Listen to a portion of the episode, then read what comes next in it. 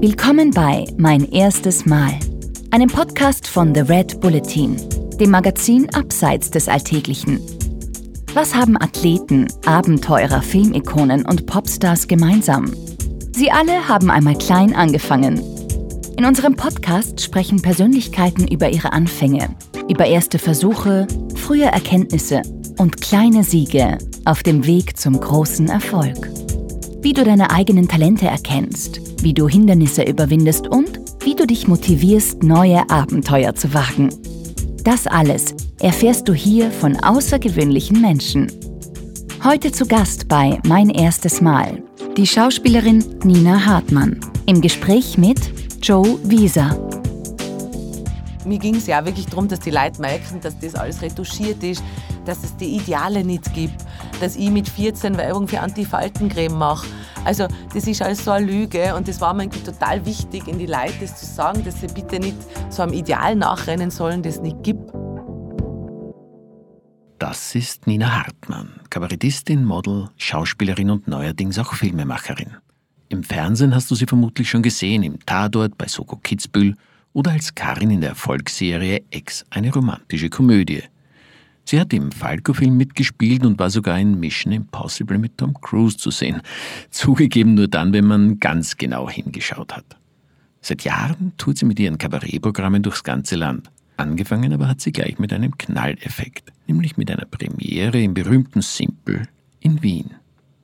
Jetzt erobert Nina auch die große Leinwand mit ihrem ersten eigenen Kinofilm Match Me If You Can. Der ist ab 9. September in ganz Österreich zu sehen.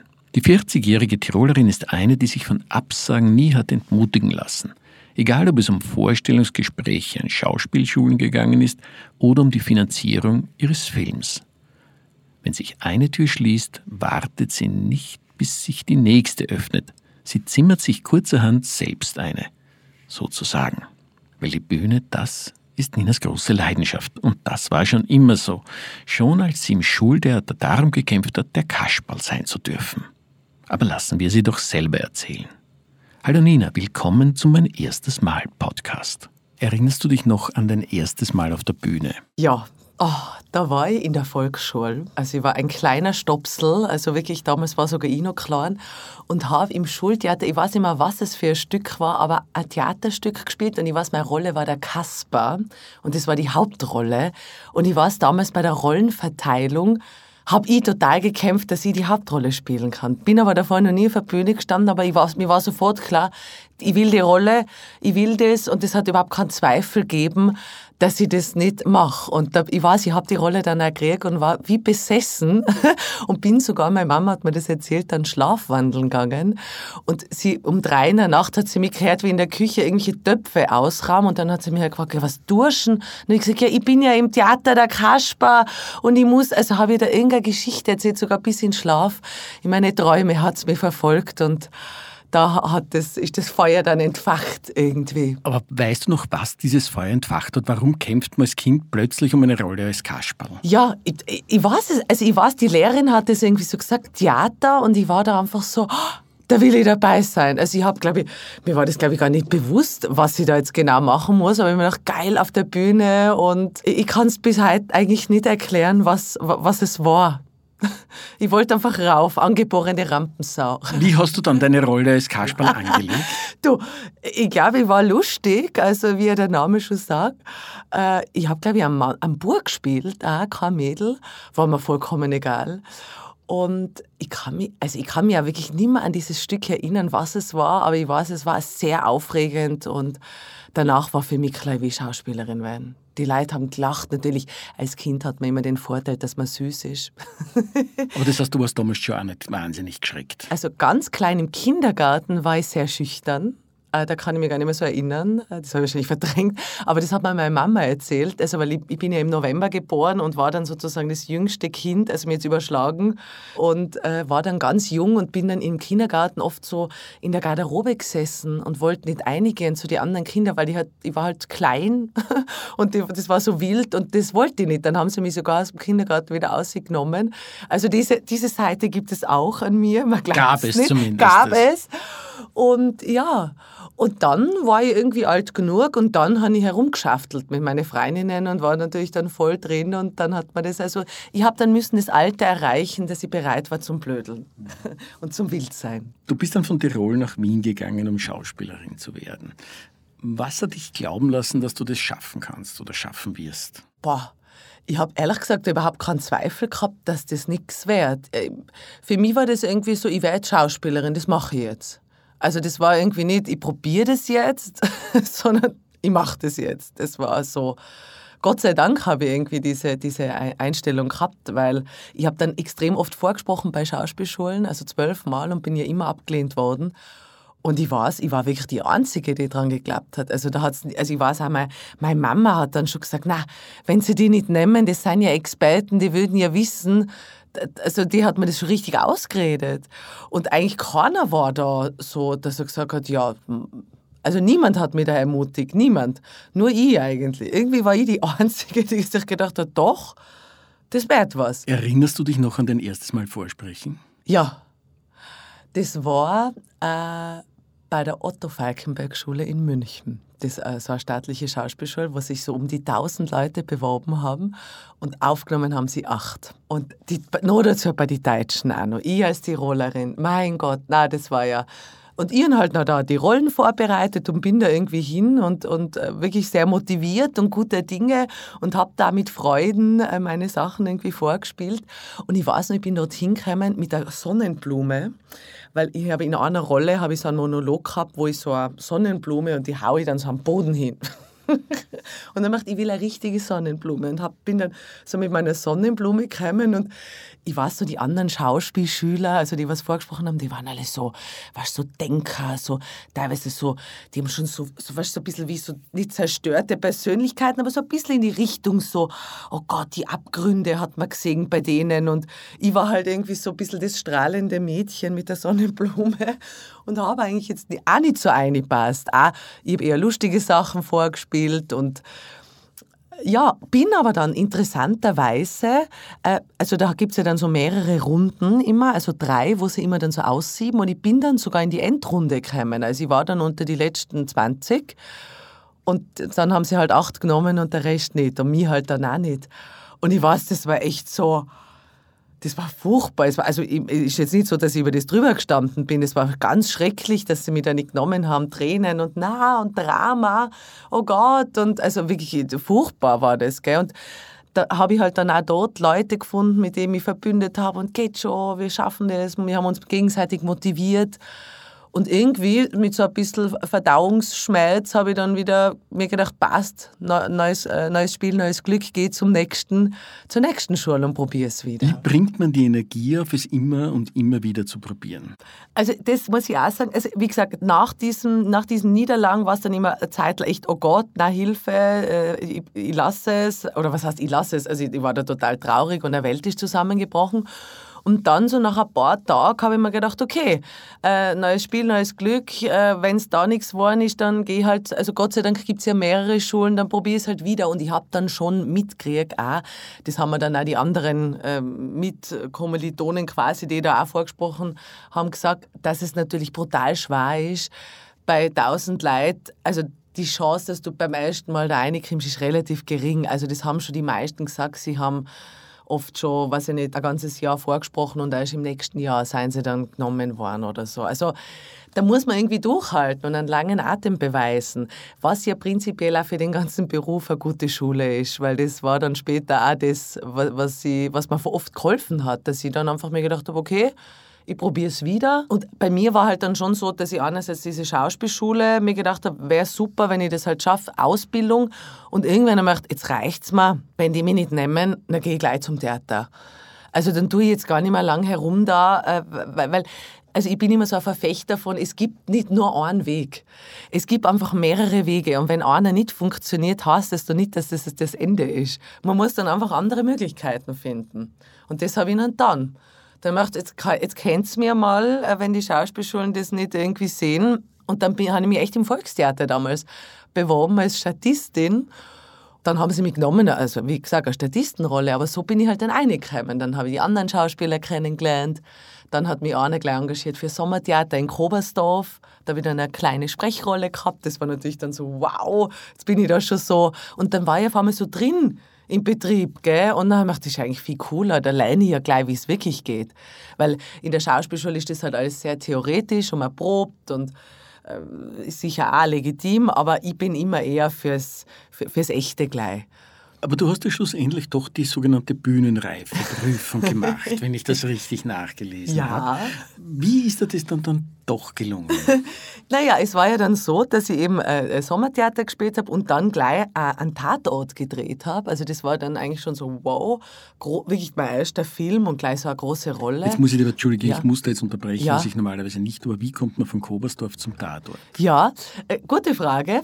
Äh, es war so, der, ähm, der Wolfi Böck, der Intendant von Kobersdorf, der war ja damals äh, der Trautmann und sein Regisseur hat den Tatort also inszeniert und hat eine Tirolerin gesucht, eine junge, fesche Tirolerin.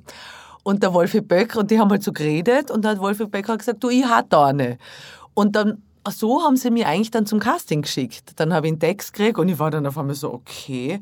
Ich dachte, naja, äh, ich habe noch nie mein Leben einen Film gedreht, aber wenn die meinen, ich gehe mal hin zum Casting, wenn sie mich nehmen, die werden schon wissen. Und da gerade haben sie mich genommen. Und dann habe ich mir gedacht, okay, dann springe ich jetzt einfach ins kalte Wasser und mache das. Und um war ja auch nicht ganz einfach, denke ich. Weil erstens bist du gestorben, wenn ich es richtig. Äh, ja.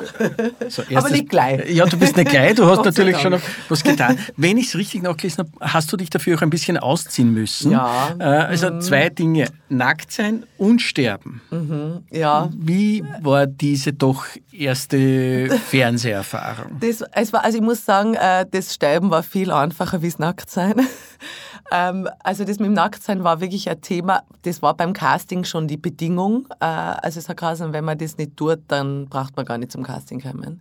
Das ist halt im, in der Geschichte drin. Ich finde es immer schön, dass, dass es dann immer so ähm, verkauft wird, nein, nein, das ist ja wichtig für die Geschichte, dass du die jetzt ausziehst. Das ist ja voll wichtig, sonst funktioniert ja der Film nicht. Und ich habe mir damals gedacht, wieso muss, also es würde jetzt ohne auch gehen oder zumindest, man kann ja nur im BH zu sehen sein, man muss ja nicht den ausziehen. Aber gut, das war so. Und da habe ich echt überlegt, weil ich bin ein extrem geschamiger Mensch. Und ich habe mir echt gedacht, ich will das nicht. Ich will das nicht. Und ich weiß noch, meine Mama hat damals zu mir gesagt, jetzt tu nicht so deppert. In die Sauna geht man auch nackert, jetzt wärst du wohl nicht da wegen so einer Szene. Also sogar meine Mama hat dann gesagt, ich soll das doch, also das ist jetzt echt nicht so tragisch. Und dann bin ich halt hin und also es war schon sehr, muss ich sagen, schräg. Also man ist dann irgendwie auf einem Set, wo so 30 Leute um einen herumstehen und natürlich haben sie dann einmal die, viele weggeschickt, also das war eh lustig, weil die, es war am Berg oben, haben wir damals gedreht in Tirol und die ganzen männlichen Kollegen haben alle hinter den Stadel gehen müssen bei der Szene, die sind alle so murrend irgendwie hinter den Stadel so war und dann waren so, so zehn Leute am Set, die wichtigsten. Und äh, das war schon für mich irgendwie eine große Überwindung, muss ich sagen, weil es einfach, ja, es ist schon irgendwie eine Grenze, die irgendwie überschritten wird und ist, also ich würde das jetzt im Nachhinein jetzt auch nicht normal machen, das war sicher auch, weil ich halt jung war und halt, äh, ja, und weil sie mir auch gar keine Wahl lassen haben, ich hätte die Rolle ja gar nicht gekriegt sonst. Und dann habe ich es gemacht und sie haben es dann eh sehr eigentlich schön gelöst im Film. Man sieht eher eine Sekunde vielleicht, ich drehe mich so, man sieht mich kurz um ohne, also es war dann nicht so schlimm und es war jetzt nicht so, und vor allem, ich habe ja wirklich eine Rolle gehabt, die ich gespielt, also wenn ich jetzt nur das gehabt hätte, hätte ich es nicht gemacht, aber es war doch eine große Rolle. Und das war schon, ich habe da, damals der Ulrich Dukur hat er gespielt, der Robert Stadlober, Susanne Lothar, das war natürlich so, ich die alle nicht kennt. Ich bin da, ich, weißt, ich bin einfach hin und mache ja, okay, ich probiere das jetzt einfach. Und irgendwie hat es funktioniert. Also ich bin immer so jemand, der dann ins kalte Wasser springt und sich einfach voll einlasst und das einfach macht. Mhm. Und Gott sei Dank. Und warum war Sterben einfacher? Ja, das war mein, im Prinzip, also ich bin ja, ich habe jetzt ja nicht in dem Sinn die Szene gehabt, wo ich in der, also ich bin ja schon tot am Steg gelegen. Also in dem Sinn habe ich jetzt nicht diesen Prozess habe ich nicht spielen müssen. Das war eher ähm, körperlich zach, weil ich weiß nicht, ich bin auf einem Steg gelegen, er wirkt. Ähm, und da haben sie Filmregen gemacht aus diesem See und der hat 14 Grad gehabt, musst du dir das vorstellen. Und da haben sie aus dem See den Filmregen gemacht und der ist halt dann so runtergeprasselt und es war echt wie tropischer Regen, also so. Und ich bin da halt wie so halb blau, wahrscheinlich eh schon blau vor der Kälte, da war es auch kalt, halt in halben, halbe Nacht auf dem Steg gelegen und habe müssen ausharren. Und das war eher die Challenge, also äh, das war eher das Auge, ja. Un ungut einfach, nicht angenehm. Das heißt, du hast jetzt die Rolle beim Tatort gehabt und wie ist es dann weitergegangen mit deiner quasi schulischen Karriere, ja. wenn man das so sagen darf? naja, dann war es eben so, also man muss sich ja für Schauspielschulen immer früh genug bewerben und ich habe mich fürs Konservatorium Wien ein Jahr davor schon beworben. In der Zwischenzeit war dieses Kobersdorf und der Tatort und dann ist nur dieses letzte Vorsprechen gekommen im Konservatorium. Und dann macht, na ja, jetzt soll ich hingehen, soll ich nicht. Und macht, ja, okay, geh halt hin. Aber eigentlich habe ich überhaupt keine Lust gehabt. Ich weiß, ich bin eine Stunde spät gekommen. Ich war so unmotiviert. Ich bin so richtig mit so einer richtig, es ist mir so egal, Attitude dahingegangen. Und ich glaube, das war dann der Schlüssel. Dann haben sie mich genommen. Und also, das ist natürlich so schwierig, wenn du sowas unbedingt willst. Ähm, ist man, gibt, tut man oft zu viel. Und in dem Fall war ich halt genau richtig wahrscheinlich von meiner, vor allem das heißt, das war Station Nummer 12 dann tatsächlich? Genau, ja, das war die Station Nummer 12. Und dann hat mich das Konservatorium echt genommen und dann war ich auf einmal, und dann war ich aber schon so, boah, jetzt habe ich eigentlich schon Theater gespielt, jetzt habe ich gedreht, jetzt muss ich da wieder in die Schule zurück. Es war irgendwie schräg. Also es war so für mich jetzt gar nicht mehr so die große Freude, dass ich noch, also ich mich schon gefreut, aber es war jetzt nicht so, weil ich gedacht habe, also die Jahre davor hätte ich wahrscheinlich einen Freudentanz aufgeführt. Und dann war ich halt am Kons und dann habe ich gesehen, wie das läuft.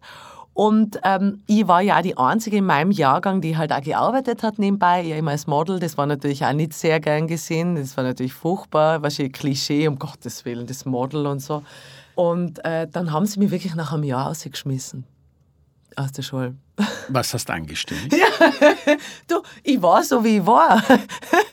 Nein, es war halt schwierig, weil in der Schauspielschule wird dann immer nur so ein Stil vermittelt. Also eine Möglichkeit, wie man sozusagen, es gibt Stanislavski, es gibt Meisner, es gibt ganz viele Methoden, wie man eine Rolle erarbeiten kann. Die Methode, was sie uns da halt äh, äh, gelehrt haben, war jetzt nicht so meine. Das war so Method Acting, das war so teilweise ganz furchtbar. Ich bin mir vorgekommen wie in der Klapse. Jeden Tag hat irgendwer einen Stuhl zerstört oder schreiend dass der Klasse rennt, weinend. Also so, so Psychosachen. Und na, ich dachte, na, das, also das finde ich voll, das will ich auch gar nicht sehen auf der Bühne. Das interessiert mich nicht so. Also ich habe schon dann sehr gleich mal gewusst, was will ich, was will ich nicht, was interessiert mich. Und da hast du einfach überhaupt nicht viel Spielraum gehabt. Und ich hab, bin dann doch ein bisschen angeeckt immer wieder mal und es hat ihnen halt nicht gepasst, dass ich gearbeitet habe. Dann hätte ich ein Sommertheater spielen können, das haben sie mir auch nicht erlaubt. Und das war einfach furchtbar. Und dann haben, es war dann eh gut, dass sie mich ausgekaut haben, weil allein hätte ich wahrscheinlich nie den Schritt gemacht, dass ich sage, ich lasse es. Ja, wie ist dann die Bühnenreifeprüfung gemacht? Eben, die kann man dann, das nennt sich die paritätische Prüfung, die kann man sozusagen als Externer auch machen. Also sozusagen am Ende der Schauspielschule gibt es diese Prüfungskommission und da kannst du als Externer hingehen. Du musst halt sozusagen dann diese Monologe vorbereiten und das spielst dann auch vor Kommission. Und das habe ich eigentlich gleich gemacht, dass meine Mama beruhigt ist, ganz ehrlich. Wo würdest du denn sagen, dass du dein Handwerk gelernt hast? Ah, ich habe es eigentlich meistens bei der Arbeit gelernt, also so wie zum Beispiel beim Tatort, äh, wirklich Learning by Doing, viel schauen. Ich habe dann auch viele äh, Schauspieler, die, ähm, die ich sehr geschätzt habe, äh, gebeten, dass sie mit mir arbeiten an Rollen, eben für die Prüfung zum Beispiel. Und ich habe eigentlich, muss ich sagen, bei jedem Engagement dazu gelernt. Also ich sehe das auch heute noch so immer, ich bin ja noch nicht ausgelernt. Also jedes Mal, jedes neue Projekt, das ich starte, lerne ich immer wieder was. Und ich sage, je öfter man spielt, umso mehr lernt man. Ja, das ist, das kannst du nicht theoretisch. Das muss einfach machen und dann merkt man immer mehr, auf was es ankommt. Und natürlich auch Arbeit mit unterschiedlichen Regisseuren, mit unterschiedlichen Kollegen. Aber ich habe eigentlich immer gern so Leute, die ich sehr schätze, denen gern zugeschaut und auch die wirklich das bis ins Kleinste analysiert, was machen die und wie geht das und einfach auch viel ausprobiert. Man muss einfach auch ausprobieren und dann auch ein bisschen so Seins finden. Du wolltest immer Schauspielerin werden, hast aber auch als Model gearbeitet. Warum? Ja, also das Modeln war eigentlich so der Anfang. Das hat sich eigentlich zufällig ergeben damals. Ich war ja mit zwölf schon 1,78 und halt groß und sehr dünn. Und äh, eben nur ein Kind quasi. Und da hat mich dann in unserem Ort, ähm, da hat es eine gegeben, die immer so total tolle Modenschauen veranstaltet hat. Wirklich so wie in Paris, Mailand, die hat da die Models eingeflogen. Also das war so ganz super fancy eigentlich fürs Land. Und die hat gesagt, sie will, dass ich da auch dabei bin. Und ich weiß noch, ich habe damals als Gage ein Stofftier gekriegt. und war da wirklich so. Und ich war natürlich eben, dadurch, dass ich ja getanzt habe auch und Theater, für mich war die Bühne jetzt immer also das hat mir nie was ausgemacht und ich dachte, ja sicher, mache ich, da brauche ich nur ausgehen, da muss ich nicht einmal was sagen. Wobei mir das dann relativ schnell dazu fad war, muss ich sagen. Jetzt nur gehen und irgendwie streng reinschauen war dann doch ein bisschen so, uh. aber es war natürlich ein irre Erlebnis, weil eben da diese Models aus aller Herren Länder, das war natürlich unglaublich aufregend damals, weil man natürlich, damals hat es gerade Germany's Next Top Model und so gegeben. Das war wirklich, dieser Beruf war irgendwie so, boah, man hat da irgendwie so eine Vorstellung gehabt und natürlich war das toll und ich wollte ja, also ich bin ja immer schon neugierig gewesen und habe dann natürlich mitgemacht. Und dann habe ich halt gleich gesehen, ah, okay, die haben mir dann gleich erzählt, die Models, ja, wenn du zur Agentur gehst, dann hast du mehr Jobs, dann verdienst du Geld. Ich dachte, das wäre eigentlich super, weil mir war das immer wichtig, auf eigene Füße zu stehen, schon mit zwölf. Also, wahrscheinlich Taschengeld, äh, das man halt kriegt, auf das wollte ich nie angewiesen sein. Und immer immer gedacht, geil, wenn ich mein eigenes Geld verdienen kann, dann bin ich unabhängig. Und dann ist losgegangen. Und dadurch, dass ich halt eben so groß war und, und äh, ja, hat es eigentlich gleich ganz gut funktioniert. Und dann bin ich gleich mit 14 eben nach Wien und äh, habe da halt gearbeitet und eben in einem Model-Apartment gewohnt. Und für mich war eigentlich, ehrlich gesagt, jetzt nicht der Beruf des Models so das Tolle, sondern eher, hey, ich bin jetzt in Wien. Ich, ich habe da eine Wohnung in einem Model-Apartment, einen Schlüssel, ich kann Party machen, ich kann weggehen, ich erlebe Sachen. Das war für mich eigentlich das Tolle. Das Modeln war halt so ein Mittel zum Zweck und halt natürlich Geld zu verdienen, aber der Beruf selber war mir immer zu fad. Also das, dieses ewige Warten bei den Modenschauen, da kriegst du nichts zum Essen. Es ist irgendwie, äh, äh, man findet schon immer wieder Leute, die ja total nett sein, aber prinzipiell sehr oberflächlich und mir hat es auch nie was gegeben, jetzt teure Fetzen anzuziehen. Also das war mir immer so, ja, eh, ziehe ich halt an. Meistens habe ich gedacht, na furchtbar, wie teuer. Äh, die, die Leute, die da im Publikum sitzen, die sich leisten können, können es aber auch nicht anziehen. Also es ist ja total lächerlich. Da nehmen sie 14-jährige Mädels, die halt da reinpassen und die älteren Damen, die das Geld hatten, können das ja nie und nimmer tragen. Also sehr schräg so. Und ich meine, natürlich, es hat dann schon auch aufregende Sachen gegeben. Eben zum Beispiel einmal Vivian Westwood Show damals, weil der, ihr Mann ist ja aus, äh, aus dem Zillertal und die machen da immer so total eine fette Modenschau einmal im Jahr. Da war ich dabei und das war natürlich so ein Happening. Gell? Da war ich, weiß ich, da müssen über 1,80 sein, dass ich überhaupt mitmachen darf. Und ich war eh die einzige Österreicherin, glaube ich, damals, sind seien alle eingeflogen worden. Und das war natürlich so aufregend und natürlich die Vivian Westwood äh, zu sehen. Und das war schon voll spannend so prinzipiell für mich war es super, als Model einfach die Möglichkeit zu kriegen, zu reisen. Dass ich halt, weil das hätte man ja jetzt als Teenager niemals leisten können, dass ich sage, ich gehe jetzt nach Athen oder ich drehe jetzt ein Werbe, oder ich bin jetzt in Spanien, weil ich ein Werbespot drehe, komme ich einfach dorthin und das hat mir natürlich schon voll getaugt. Also das war richtig cool. Erzähl doch mal, wie war die Zeit in Athen? Wie lange warst du? Was hast du dort gemacht? Du, ich war dort so drei Monate ungefähr und das ist halt so üblich, dass man dann oft ins Ausland geht. Da gibt es dann so Partneragenturen und dann bist du halt vor Ort und Und Athen war halt spannend, weil wer geht schon nach Athen? Ja, also die super Topmodels gehen nach Mailand und Paris und wahrscheinlich Athen war ja so locker. Da waren coole Leute, das war super, weil ich war ja jetzt ja nicht so ich war immer zu dick als Model, also ich habe hätte ja viel dünner sein müssen, Busen, Hüften, das geht gar nicht. Ich war immer so die fette Kur und ich habe aber trotzdem gearbeitet, ja, weil ich habe halt Werbespots gedreht, ich habe einfach dann oft da manche Kunden haben mich bewusst gebucht, weil sie es toll gefunden haben, dass jemand ein bisschen was dran hat. Äh, und Athen war da super, weil die ganz viel Werbung gemacht haben und da haben wir eben in so einem Modelhotel gewohnt, was ja jetzt total toll klingt, aber es war wirklich so eine Bumsen. also eben, weil man steht sich vor einem Modelhotel, toll, wow, ja, und es war wirklich richtig schäbig. Wir haben damals zu sechs in einem Zimmer geschlafen. Du kriegst natürlich in so einem Model-Apartment dann halt auch mit, die Essgewohnheiten, ja. Und ich war halt immer so die Einzige, die gescheit dann aufgekocht hat. Und ich weiß, da hat es so einen Markt gegeben vor dem Hotel, hat es immer so gute Avocados gegeben. Und ich habe mir da immer so ein Frühstück und immer die Avocados und die anderen Mädels war um Gottes Willen, weißt du, wie viel Kalorien ein Avocado hat? Und also es war immer herrlich, ja. Also so, wie halt dann so mitkriegst, wie die anderen drauf sind. Aber ich sage, man findet immer, egal wo man ist, lässige Leute, mit denen man es fein hat. Und ich habe da immer coole Leute eigentlich kennengelernt, mit denen ich dann eine gute Zeit gehabt habe. Und das war wirklich, Athen war äh, wirklich lässig. Also ich habe extrem viel Werbespots gedreht, viel auf Griechisch auch. Sprichst du Griechisch? Nein, gar nicht. Habe ich müssen da halt einen Satz irgendwie sagen. Und Sag mal was auf Griechisch. Ah, Evcharisto, Parakalo. Das kann ich auch. Das heißt Danke, bitte, guten Morgen, guten. Tag. Und, und Biso. Biso heißt zurück. Immer weil ich gesagt ich werde jetzt zurück. Biso, Biso. Das ist auch schon alles. Den Satz kann ich leider nicht mehr, den, den ich damals sagen habe müssen.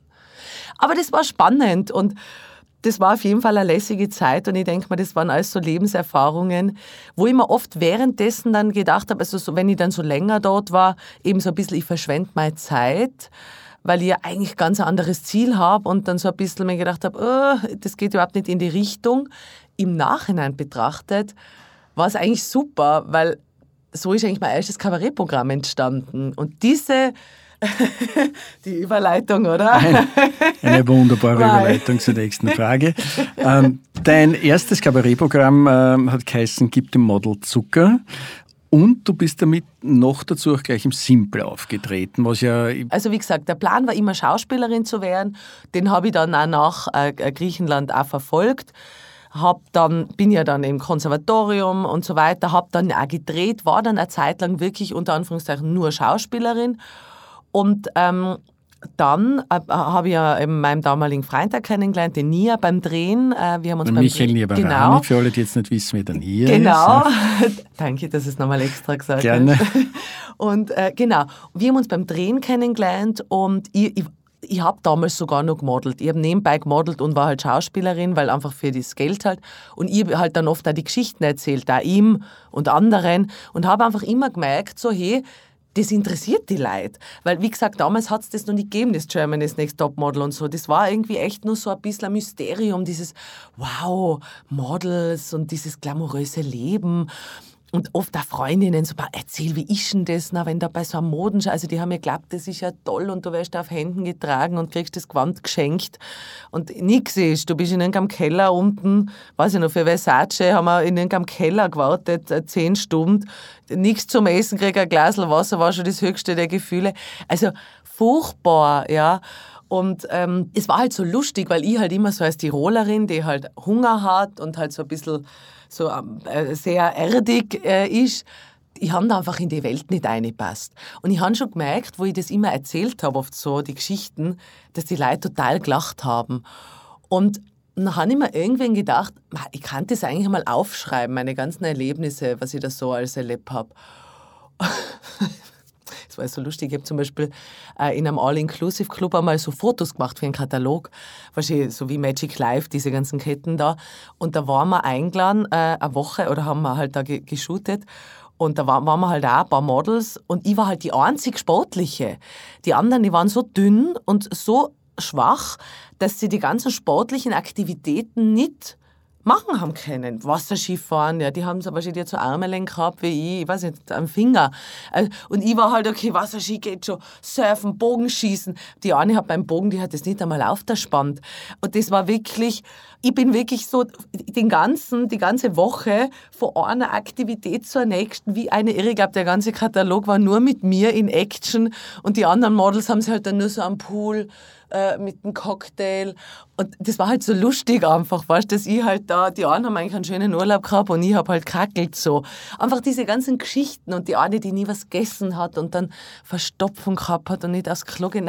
Es war so lustig, weißt du, ich meine, diese ganzen Essstörungen, aber natürlich, die ist einfach jeden Tag da gehockt Und am vierten Tag sind da dran gekommen, die kann einfach nicht aufs Klo gehen, weil die nur Müsli-Regel ist. Ja? Und also furchtbar. Einfach diese ganzen Geschichten halt verpackt. Und äh, ja, und dann haben wir gedacht, jetzt schreibe ich es einmal auf. dann habe ich mir gedacht, hm, soll ich vielleicht probieren ein Buch oder wie ich ihn? Und dann habe ich gedacht, nein, eigentlich eben Rampensau wie ich bin, will ich schon selber erzählen. Und dann habe ich gedacht, jetzt probiere ich es mal auf der Bühne. Habe das aber eigentlich überhaupt noch nicht als Kabarett gesehen. Also ich habe mir gedacht, ich erzähle einfach die Geschichte. Dann habe ich mal so eine Test, äh, aus Lesung gemacht in so einem Lokal äh, und habe halt geschaut und habe gedacht, ah, die Leute reagieren, das interessiert sie. Und dann irgendwie äh, habe ich mir gedacht, ich suche jetzt eine Bühne. Und hätte niemals, also an Simple hätte ich nie und nimmer gedacht. Und habe dann den Albert Schmidt-Leitner, den Chef vom Simple, damals gefragt, wegen Windobona, weil ich dachte, ah, das ist so eine Bühne, die ist nicht mehr so etabliert, das ist so vielleicht auch für Newcomer cool. Und haben gedacht, das wäre doch eigentlich lässig, das da zu machen. Und er hat dann gesagt, na, wieso gehst du nicht in Simple? Und dann war ich echt so, what? Ich dachte, naja, wenn er mir das anbietet, passt, mache ja. Aber für mich war das auch trotzdem kein Kabarett noch. Das war eher wirklich diese Geschichte, die ich da erzählen will. Weil da, mir ging es ja auch wirklich darum, dass die Leute merken, dass das alles retuschiert ist, dass es die Ideale nicht gibt, dass ich mit 14 Werbung für Antifaltencreme mache. Also das ist alles so eine Lüge und das war mir irgendwie total wichtig, in die Leute das zu sagen, dass sie bitte nicht so einem Ideal nachrennen sollen, das nicht gibt, sondern eher bei sich das suchen sollen. Das war eher so das. Und ja, und dann habe ich das einfach gemacht und bin dann auf die Bühne und auf einmal ja, war ich da im Simple und bin da auch wieder ins kalte Wasser gesprungen. Ja, aber springt man da nicht wirklich, das fühlt sich ja an, als würde man nicht vom 10 Meter Brett springen, sondern vom 20 Meter Brett. ja, aber irgendwann ist es auch schon wurscht. irgendwann ist also... Also nie Angst vor dem Bauchfleck gehabt, muss man sozusagen? Nein, weil ich immer, immer gedacht habe, ich habe nichts zu verlieren immer dachte, ich muss es einfach ausprobieren. Und ich finde, es ist so wichtig, gerade in unserer Gesellschaft heutzutage, wo alles immer so auf Perfektion drängt. Man muss auch Fehler machen dürfen und man muss auch scheitern dürfen. Und ich finde es eben ganz wichtig, dass man einfach diesen Mut auch hat und sagt, so, ich probiere das jetzt. Und es kann voll in die Hose gehen, mega. Aber es kann einfach auch funktionieren. Und für mich war das irgendwie, na, ich habe nie an das, also ich habe mir gedacht, ich probiere es dann sehe ich es ja, ob das was ist für mich oder nicht. Ich habe gelesen, dass du das erste Mal in einer Low-Budget-Produktion in Andalusien vor der Kamera gestanden bist. Weil, was stimmt du alles das? warst. Ja, das stimmt. Wie darf man sich das vorstellen? Das war tatsächlich dein erster Film, oder? Das war mein erster, das war noch vor dem Tatort. Auf Spanisch. Auf Spanisch. Sp Spanisch sprichst du aber ich habe damals interessanterweise Spanisch auf der Uni gelernt, ein Semester, weil ich die Sprache so schön gefunden habe, das lerne ich jetzt. Ich will Spanisch lernen, das tue ich. Zufällig danach hat sich das ergeben, dass, äh, dass ich erfahren habe, es wird ein Film gedreht in äh, Spanien, sie suchen Schauspieler. Man muss Spanisch sprechen ich bin natürlich sofort hin zum Casting, ja, passt, ich kann Spanisch. Also gleich immer natürlich sicher, das mache ich, weil ich habe ja ein Semester auf der Uni, das passt schon, das mache ich dann schon, wenn ich dort bin, das geht schon mit den Natives ein bisschen, das mache ich schon. Ja, dann haben sie mich echt genommen und es war halt wirklich so eine, es war wirklich so eine Low-Budget-Chaos-Produktion, weil wir waren halt da in Andalusien und mei, weißt dann ist einmal die Kamera eingegangen, dann ist dann die Schauspieler nicht gekommen, der eine war besoffen. Also das war einfach alles so total, man hat einfach gemerkt, es fehlt so ein bisschen das, das weil zum Beispiel, ich habe jetzt ja auch gerade einen Low-Budget-Film gedreht, aber wir haben wirklich total klare, also es war sehr professionell, aber das war halt wirklich so eine Chaos-Produktion und dann halt auch noch in Andalusien, wo halt aber es war wahnsinnig lustig. Es war eine unglaubliche Erfahrung mit spanischen Schauspielern. Ich weiß nur, der Hauptdarsteller war aus Argentinien. Ich habe so eine spanische ähm, Gangsterbraut gespielt, Mercedes habe ich gehasst, habe ein Auto fahren ohne Führerschein mit High Heels. Nein, das war alles, was ich alles so ein bisschen so halbseiten, so äh, nicht wirklich äh, angemeldet und ich ja, fahre halt mit dem Auto, geht schon, was so halt, ja. Also das war wirklich verrückt, aber auch cool. Ich habe da eben Andalusien kennengelernt, das unglaublich schöne Plätze und das war auf jeden Fall sehr aufregend. Was war der Inhalt dieses Films oder warum ist es gegangen? Oder weiß man das gar nicht du, so genau? Was schon geil ist, dass der Film nie fertig geworden ist. Die haben einen Teil vom Ton dann verloren. Irgendwo ist der in Andalusien verloren gegangen. Und es, also ich habe nur aus diesem Film eigentlich so Ausschnitte, äh, das hat man, hat man mal auch nicht zusammengeschnitten, damit ich zumindest irgendwas habe. Aber diesen ganzen Film als ein Ganzes, hat's, der ist gar nie fertig geworden. Was extrem schade ist, weil die Bilder waren wunderschön. Costa de la Luz ist traumhaft vom Licht natürlich natürlich. Und die Geschichte war total schräg. Da ist so ein Typ gegangen, eben der Argentinier, so ein Pferdefreak, der irgendwie äh, so die Pferde von so einem Bösewicht, der die Pferde so schlecht behandelt, der hat die in einer Nacht- und Nebelaktion freilassen. Der Produzent war offensichtlich ein Pferdeliebhaber. Und, und ja, und dann hat die, dieser Bösewicht Gangster angesetzt, dass sie quasi den Typ schnappen, weil die ganzen Pferde jetzt abbascht seien. Und ich war halt auch eine Gangsterin, die den gesucht hat. Mit Schussszene und da niedergeschlagen bin ich worden. Es war ganz wild.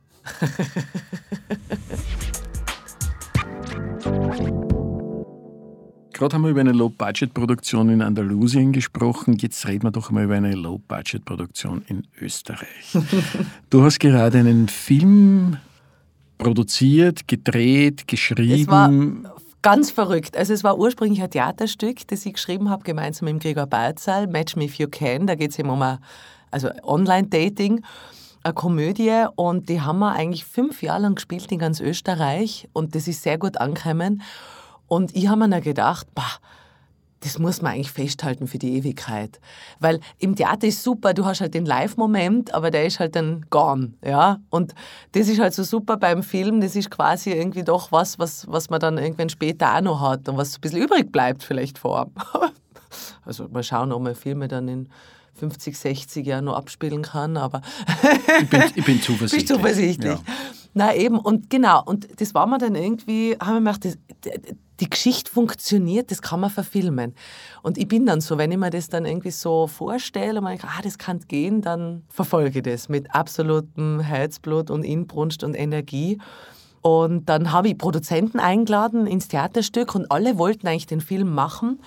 Und dann haben wir das auch mit der Produktionsfirma eigentlich auch erarbeitet und es war dann auch schon ein Fernsehsender an Bord, ich sage jetzt den Namen nicht, ein öffentlich-rechtlicher. Und äh, auch Interesse äh, gehabt und dann haben wir ein Drehbuch geschrieben und dann ist das Drehbuch auch ein Jahr lang dort gelegen beim Fernsehsender und wir haben nichts gehört und nach einem Jahr haben sie gesagt, nein, sie wollen es doch nicht. Das war einfach Absage. Und dann dachte ich, das kann nicht sein. Das kann nicht sein, dass man in Österreich einfach, wenn man nicht zu dieser Handvoll Leute gehört, die immer Filme machen oder das, dass, dass man da nichts tun kann. Weil es gibt ja mehr Leute, die Geschichten erzählen wollen. Es gibt viele Talente und es kriegen halt nur ganz wenig die Chance. Ich möchte das will ich nicht auf mir sitzen lassen. Ich, ich, ich mache das selber jetzt. Ich will die Geschichte erzählen. Eigentlich war das der Motor, dass es mir wichtig war, die Geschichte zu erzählen. Und dann habe ich halt angefangen, äh, mit Leid geredet. Dann hat sich irgendwie alles so ergeben. Ein guter Freund von mir ist Kameramann, der hat dann gesagt, passt, der ist dabei, macht die Kamera. Dann ist uns natürlich der Lockdown äh, zugute gekommen, dass die Leute alle nichts zu tun gehabt haben und Zeit gehabt haben. Dann ein lieber Freund von mir äh, ist Produzent, der ist dann gleich eingestiegen als Co-Produzent. Ich habe dann das Drehbuch nochmal neu geschrieben, habe die Kollegen, die Schauspieler, die alle gesagt haben, passt, sie seien dabei, sie machen das so.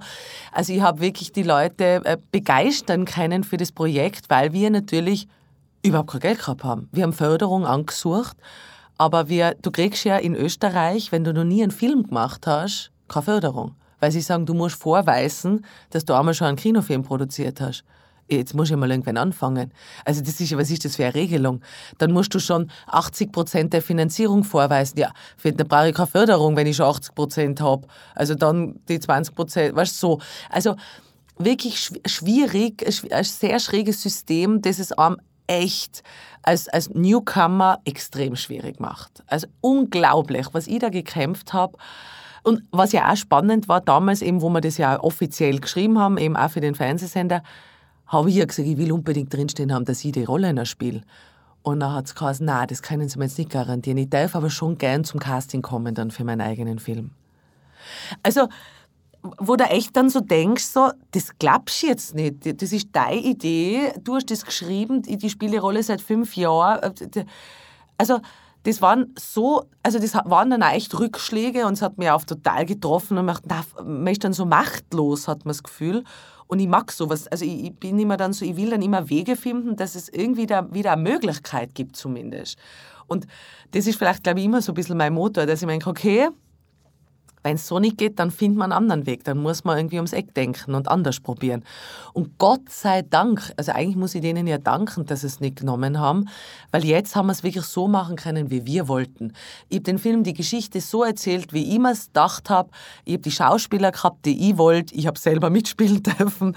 Das ist wirklich ein Projekt, das so viel Herzblut drin hat, das eine normale Produktion wahrscheinlich gar nicht gehabt hätte. Ja, weil das natürlich... Äh, ja, dann dreht man halt wieder einen Film oder eine Serie. Aber das hat, glaube ich, schon eine besondere Handschrift, weil eben alle Leute, die da eigentlich mitgemacht haben, das nur dann haben, weil sie ans Projekt glauben.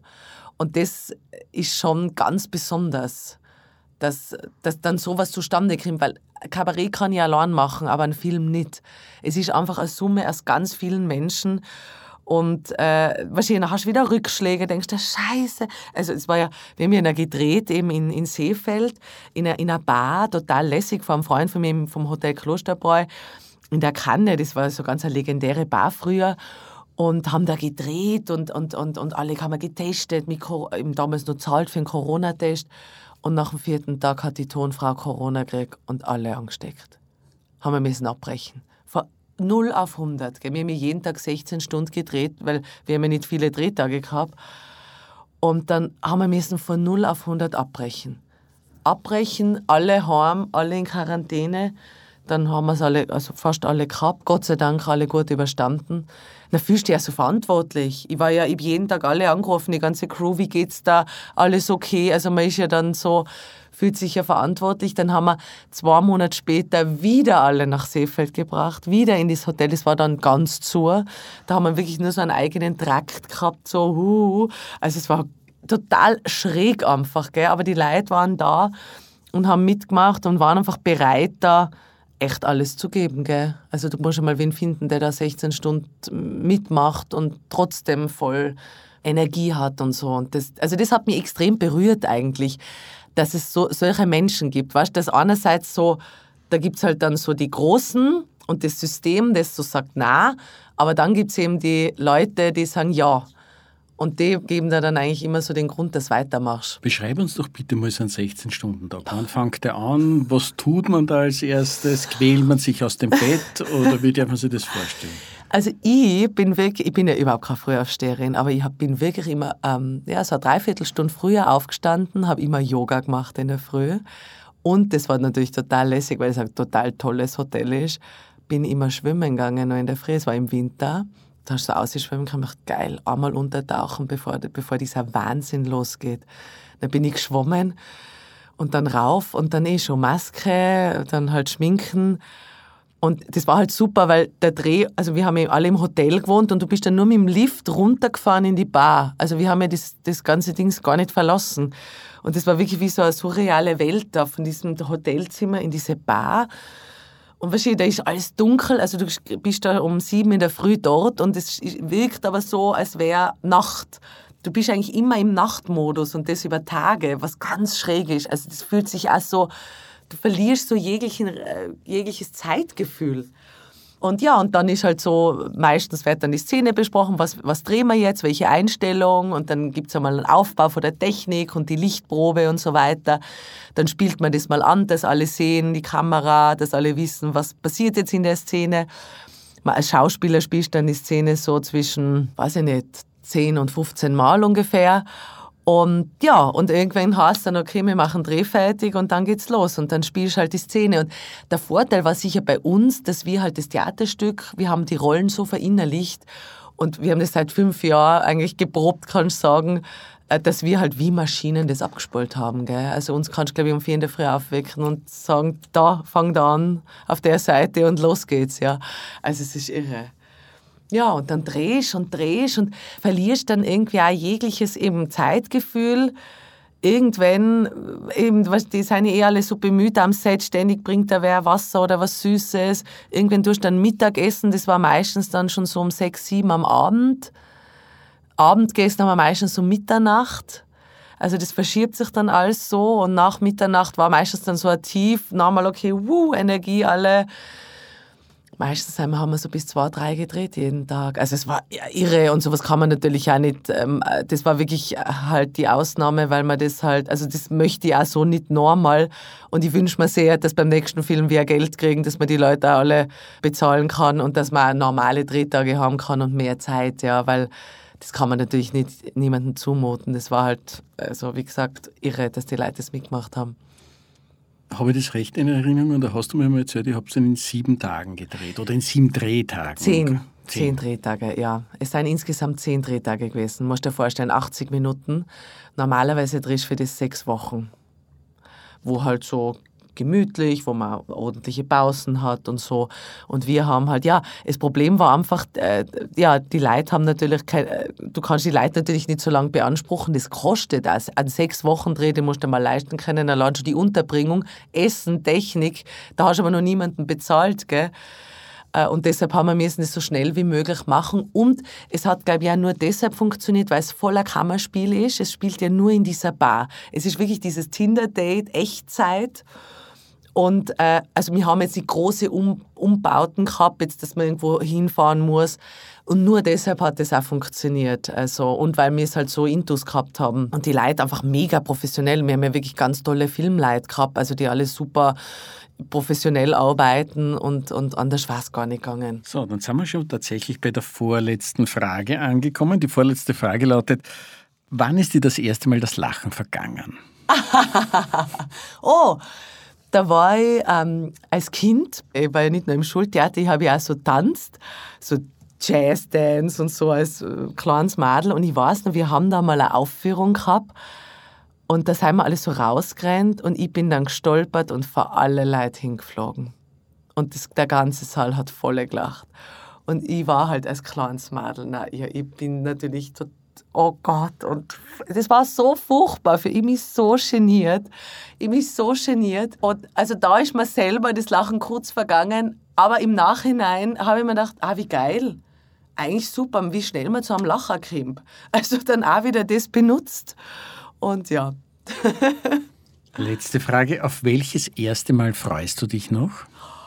Oh, auf viele erste Male. Ich freue mich zum Beispiel äh, bei Hausberg in Tirol auf dem war ich noch nie, auf der Hohen Munde. Und ich habe Höhenangst. Und bis jetzt habe ich mich noch nie getraut. Und heuer im, im Herbst wollen wir das in Angriff nehmen, dass wir da auch gehen und dass ich mal schauen kann aufs Haus, wo, mir, wo ich aufgewachsen bin. Also auf das freue ich mich, auf den Moment, wenn ich das schaffe und das bezwinge. Und äh, ich freue mich auf den ersten Film, den ich machen werde, wo, ich, wo wir richtig alle viel Geld kriegen. Auf dieses erste Mal freue ich mich auch. und Ah, mein Gott, es gibt also sehr viel. Ich freue mich auf alle ersten Male, wo ich jetzt noch gar nicht weiß, dass die passieren werden. Liebe Nina, herzlichen Dank, dass du da warst. Danke für die Einladung.